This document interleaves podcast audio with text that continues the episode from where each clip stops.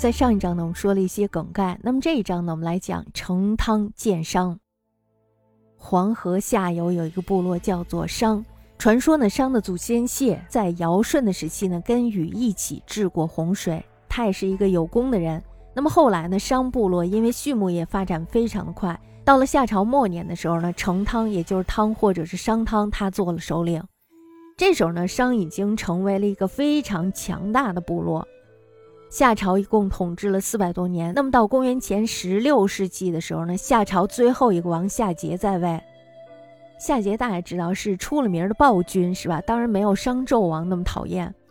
他和奴隶主贵族呢就非常残暴的压榨人民，对于奴隶的镇压呢也是非常严重的。而且呢，夏桀还大兴土木，建造宫殿，过着荒淫奢侈的生活。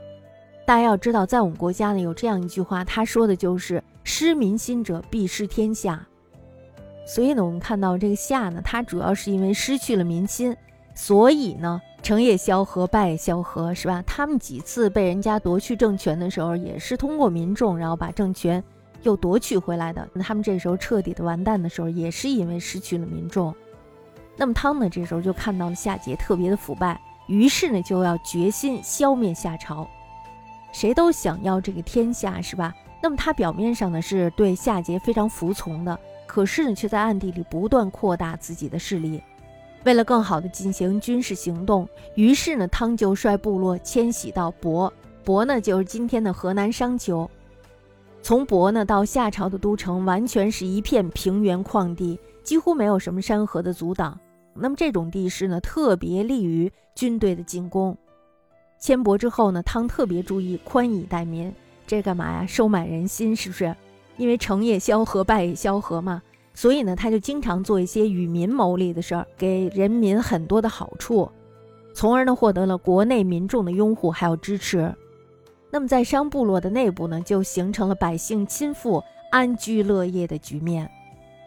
对外的关系上呢，商是尽量的扩大自己的影响，因为他现在是一片好的口碑，是吧？所以呢，这时候他要对别人说呀。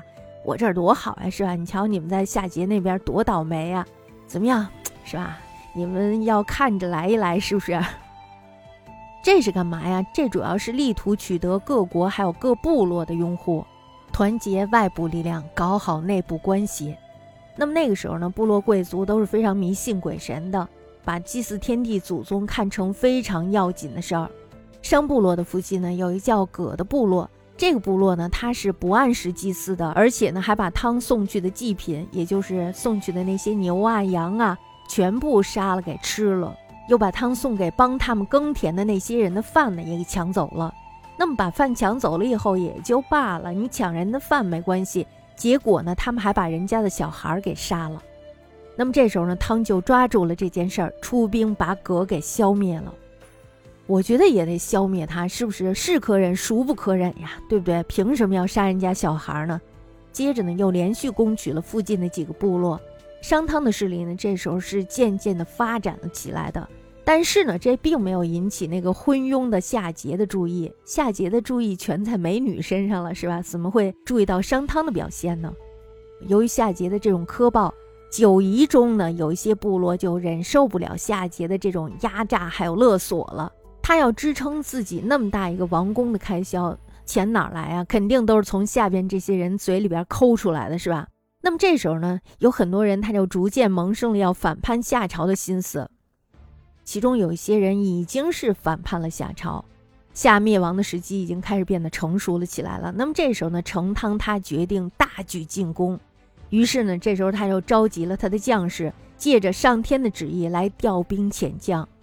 将士们这时候是恨不得早早的就把这个夏桀赶紧灭亡掉，因此呢，他们作战是非常勇猛的。夏商两军队呢，在明条山，我们上次说了是吧？在明条山，也就是今天的山西运城安邑镇北，这时候他们就打了起来。夏桀的军队呢被打败了，肯定他会败呀，是吧？